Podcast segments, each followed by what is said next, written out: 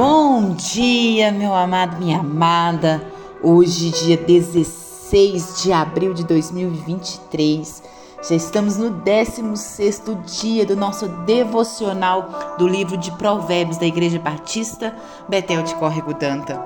Hoje nós vamos ler lá em Provérbios, no capítulo 15, do verso 15 ao 24. Vamos lá?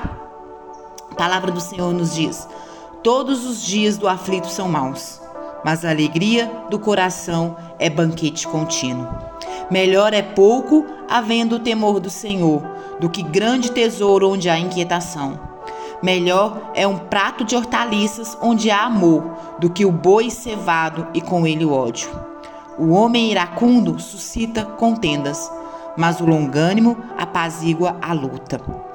O caminho do preguiçoso é como que cercado de espinhos, mas a vereda dos retos é plana. O filho sábio alegra seu pai, mas o homem insensato despreza sua mãe. A estultícia é alegria para o que carece de entendimento, mas o homem sábio anda retamente. Onde não há conselho, fracassam os projetos, mas com os muitos conselheiros há bom êxito. O homem se alegra em dar resposta adequada, e a palavra, a seu tempo, quão boa é.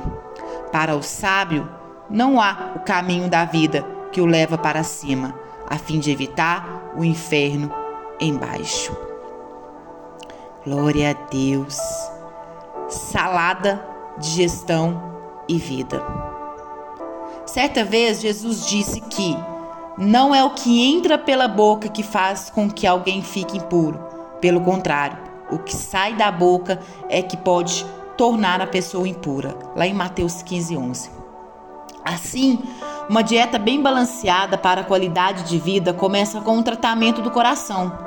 Doses generosas do perdão de Deus em Jesus e sobremesa da paz que o mundo não pode dar. Aliás, já disse o sábio: é melhor comer verduras na companhia de quem a gente ama do que comer a melhor carne onde existe ódio. Em Provérbios 15, 17. Preocupado com as calorias adquiridas no fim de semana e nas festas? Percas com exercícios. Preocupado com qualidade de vida para a eternidade? Confie no amor de Jesus e será uma companhia saudável. Vamos orar? Nosso amado Senhor Jesus, nós glorificamos o teu santo nome, ó Deus, e clamamos a ti para que o Senhor possa nos alimentar, nos alimentar com teu amor. Para que a nossa vida, Senhor, seja saudável. Para que seja saudável também para quem estiver ao nosso lado. É o que te pedimos, Senhor.